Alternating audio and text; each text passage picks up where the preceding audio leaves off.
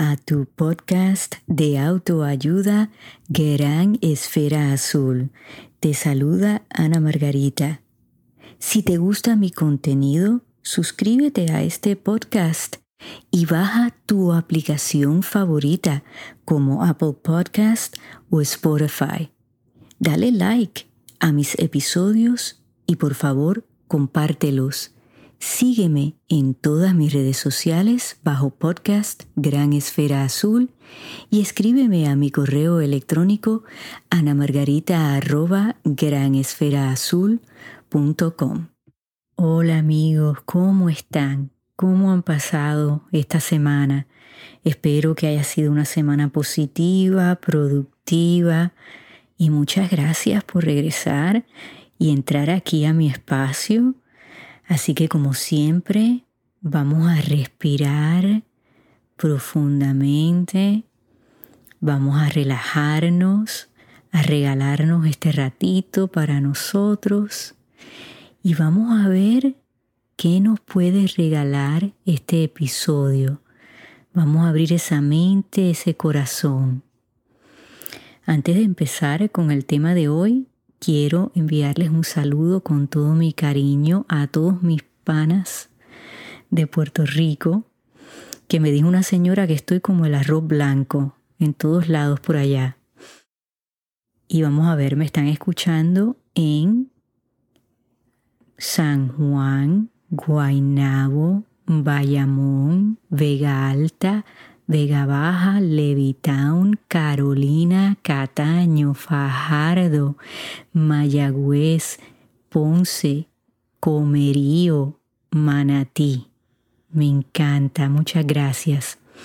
Aquí en los Estados Unidos me están escuchando en Texas, aquí en mi estado de la Florida, en Indiana, Illinois, Ohio, en California, en Massachusetts, en Nueva York, en Washington DC, en Georgia y a ver, no se me queda más ninguno. Así que un saludo a todos. Y me están escuchando en países como Cuba, toda mi gente, mis hermanos cubanos, un saludo. En España, en Inglaterra, en Rusia, en Chile, en Colombia, en México y en Francia. En Francia hay alguien que me está escuchando desde el principio, que yo empecé mi podcast desde el episodio cero. Así que para ti te envío un abrazo bien especial. Muchas gracias por escucharme todas las semanas. Y a todos un abrazo bien, bien grande. Bueno amigos, el tema de hoy es el asumir. ¿Y qué pasa cuando asumimos?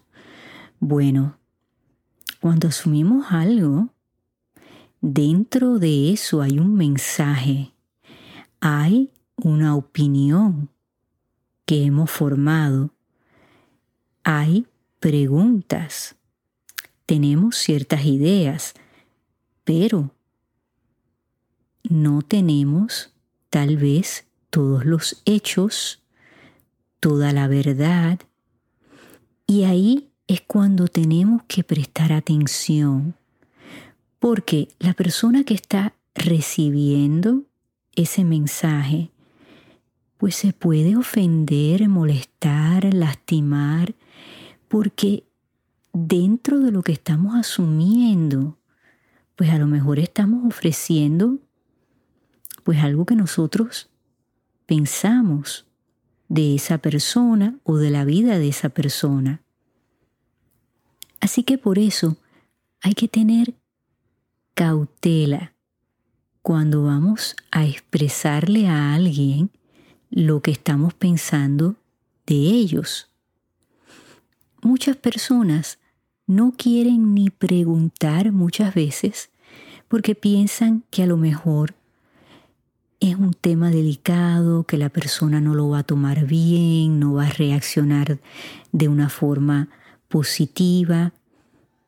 Y yo les puedo decir que en mi experiencia como educadora y consejera, la mayoría de las veces las personas que han venido a contarme sus problemas, sus inquietudes, tienen algo en común y eso es que prefieren que alguien les pregunte a que asuman algo de ellos, que tal vez no es la realidad de quien ellos son. Por eso hay que preguntar, y que yo les he explicado antes, que podemos preguntar cualquier cosa, inclusive cuando es un tema delicado, pero tenemos que hacerlo desde un espacio donde hagamos esa pregunta con bondad, que la hagamos respetuosamente. Las preguntas son una manera de dejarle saber a esa persona que necesitamos más información, que queremos aprender más de quiénes son ellos, de qué pasó con X o Y situación. O sea, en general mostramos un interés hacia esa persona y hacia esa situación.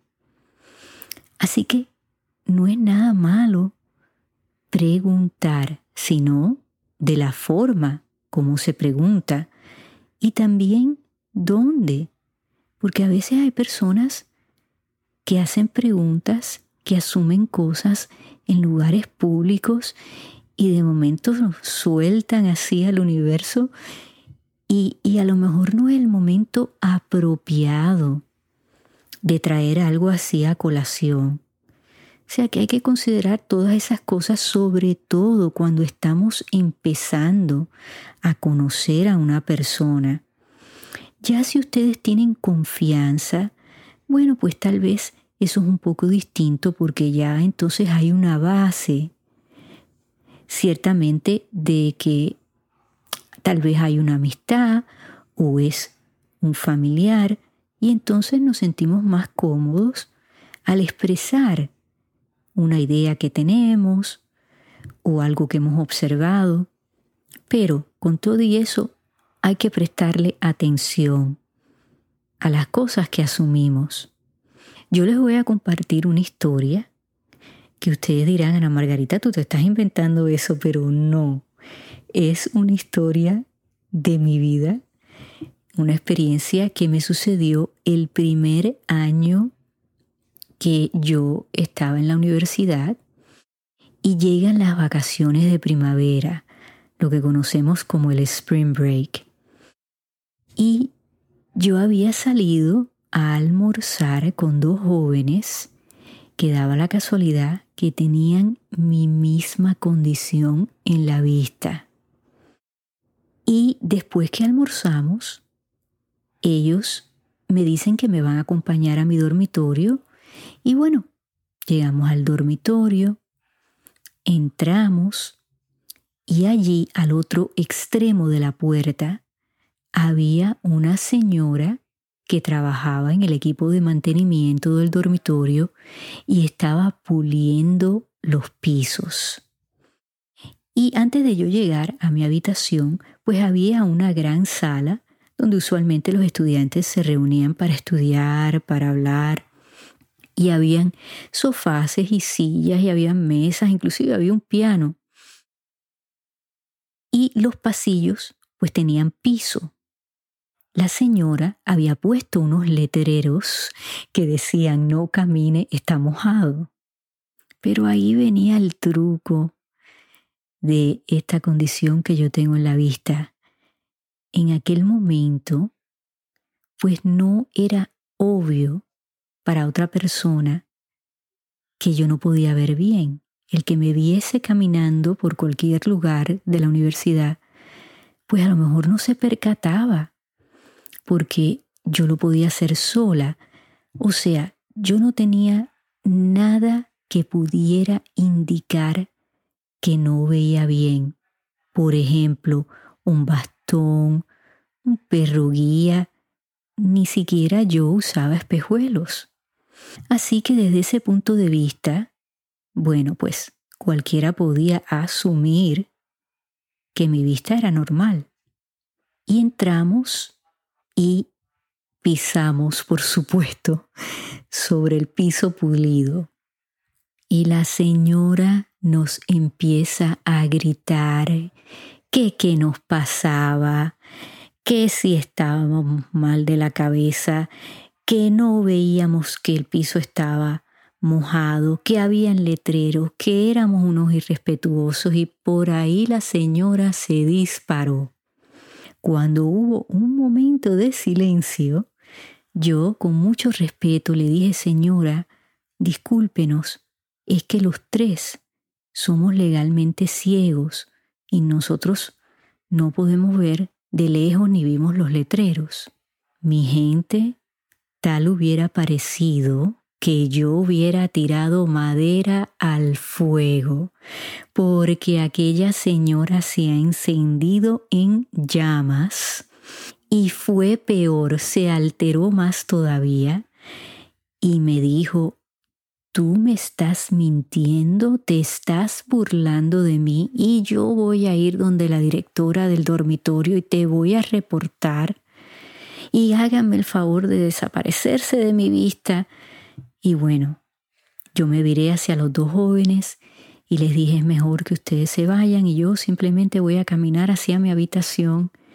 Y bueno, antes de irme, me disculpé una vez más con la señora, pero yo creo que ella ni me escuchó porque ella no dejó de gritar ni de decirnos insultos. Yo caminé hacia mi dormitorio y ella se dio cuenta cuál era el número de mi cuarto, no supo mi nombre porque nunca se lo dije. Y en efecto, fue a hablar con la directora del dormitorio y yo me fui a mi cuarto y les confieso que empecé a llorar y tuve ganas de llamar a mis padres y decirles me quiero ir y no quiero estar aquí. Esta señora me avergonzó. Y bueno, de momento me calmo porque recuerdo que la señora consejera que yo les he contado de ella, que fue tan importante en mis años de universidad, me había dicho desde el principio, tú vas a enfrentar muchos retos porque las personas no van a entender tu condición y se te van a presentar oportunidades para educar y tienes que escoger si vas a reaccionar y te vas a dejar manipular por ese evento o vas a ver una oportunidad para ir transformando y cambiando las cosas. Y bueno, me calmé y fui a ver a la directora del dormitorio y ya claro, ella sabía lo que había sucedido, pero la señora me había conocido anteriormente y sabía de mi condición en la vista. Y me dijo, quiero escuchar de ti qué fue lo que sucedió. Y bueno, se lo expliqué y le dije, la señora asumió que nosotros estábamos siendo irrespetuosos, que habíamos ignorado los letreros y el hecho de que el piso estaba mojado. Y esa no fue nuestra intención. Y cuando se lo expliqué, pues tampoco lo quiso escuchar. La directora me dijo, ¿qué te gustaría hacer? Porque podemos eh, dejar que tú escribas una queja formal y hacer una investigación y, bueno, tú nos podrías decir qué te gustaría que le pasara a la señora. Han habido casos donde se han despedido personas eh, empleadas porque comportado de manera inapropiada con los estudiantes. Y yo le dije, no, yo no quiero que despidan a nadie porque creo que aquí hay una oportunidad y yo lo que quisiera es que usted hablara con ella y con todos los empleados y les explicara que hay discapacidades y condiciones que no son obvias, que hay muchos estudiantes, inclusive aquí, incluyéndome a mí, aparte de mi discapacidad, que tienen barreras del lenguaje. El inglés no es mi primer idioma.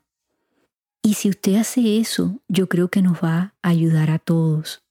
Y ella creo que se sorprendió porque, claro, yo tengo solamente 18 años y eh, me parece que ella sintió que le había dado una respuesta madura. Y me dijo, así lo voy a hacer. Voy a hablar con ella, con todos los empleados y voy a hablar con los otros directores de los demás dormitorios. Y me preguntó, ¿quieres que la señora te dé una disculpa? Y, y le dije, si lo siente de verdad, si ella entiende qué fue lo que hizo mal, porque, mi gente, a veces obligamos a las personas a disculparse y lo hacen por deber, pero no porque de verdad entienden el error de sus acciones. Y ese esa disculpa pues no significa nada si en realidad no entienden lo que hicieron. Yo sé que no despidieron a la señora, pero nunca la volví a ver. Claro, ella tenía la ventaja sobre mí, ¿no? A lo mejor ella me veía y se escondía, no sé. Pero vi ese evento como una oportunidad. Ella asumió muchísimas cosas. Pero fíjense, si ustedes se ponen a pensar. Es raro ver tal vez a tres personas que tengan la misma condición en la vista. Y vamos a ponernos por unos minutos en los zapatos de ella. Entran tres jóvenes que lucen estar sanos, que están hablando, riéndose, y de momento le pisan su piso pulido, que ella lo había estado trabajando. Entonces, desde la perspectiva de ella, ella asume que por, bueno, nuestra edad y que tal vez ella ya había enfrentado otros estudiantes que a lo mejor sí habían sido desconsiderados, irrespetuosos. Y bueno, en ese momento ella actúa con la información que pues ella tiene por ese lado, con el tiempo, yo lo entendí, que las cosas a veces no son lo que parecen. Claro, a ella cuando se le da la información, con todo y eso ella no la acepta. Y nosotros hacemos eso muchas veces. Muchas veces asumimos algo, lo expresamos, la persona que lo recibe nos aclara que eso no es así. Y de todas maneras nosotros decimos, no, pero es que yo asumí, bueno, que era así. O sea, y lo volvemos a repetir, porque ya hemos formado una opinión, tenemos una imagen de lo que pensamos que debe de ser. Así que por eso hay que estar abiertos a recibir la información aunque ustedes piensen que no esté correcta. Para mí, ese evento fue el principio de muchas oportunidades. Cuando empieza la nueva semana de, de, estudios, que ya regresamos de las vacaciones, yo fui a ver a la consejera de quien les he hablado, le conté lo que había pasado y me dijo, ¿sabes qué? Me ha dado una idea. Habla con tus otros compañeros que tienen las mismas discapacidades que tú o diferentes discapacidades y déjame saber qué ellos dicen de cómo podemos ir transformando la universidad para hacerla más accesible. Ustedes piensen que esto era el 1985, donde no existían las leyes que protegían a las personas con discapacidades. Así que muchos edificios, elevadores, no estaban accesibles. De hecho, los números de los salones estaban ahí arriba, mi gente, que había que tener como 10 pies de estatura para poderlos ver. Y yo si me acercaba lo suficiente, podía ver los números, pero no si estaban allá arriba. Ustedes no saben cuántas veces yo me trepé en escritorios para poder ver esos números. Cuando ya hice amistades, que les quiero mandar un beso a todos mis amigos de la Universidad de Purdue, a mis hermanos que tanto me cuidaban. Cuando ya tuve todos estos amigos maravillosos, pues bueno, ellos me llevaban antes de que empezaran las clases y me decían, este salón está a tres puertas de la entrada y por aquí a estas escaleras y bueno, entras por allá y bueno, me, me hacían un mapa mental para que yo pudiera encontrar los salones donde iba a tomar mis clases. Y yo fui tomando nota de todas esas cosas. Los elevadores no tenían el sistema de Braille, no había una voz que te decía, bueno, este es el segundo piso. Muchos edificios, porque eran antiguos, pues no habían rampas tampoco. Así que yo me sentí halagada y bendecida de formar parte de toda esta transformación y vi que ocurrió.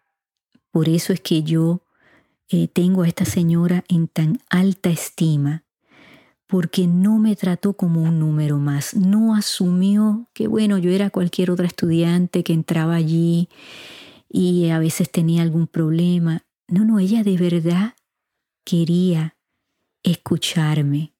Así que eso es lo que tenemos que aprender, a escuchar. Ya hicimos un episodio hablando de eso, ¿no? De cómo escuchar correctamente para que así no asumemos algo que no es correcto.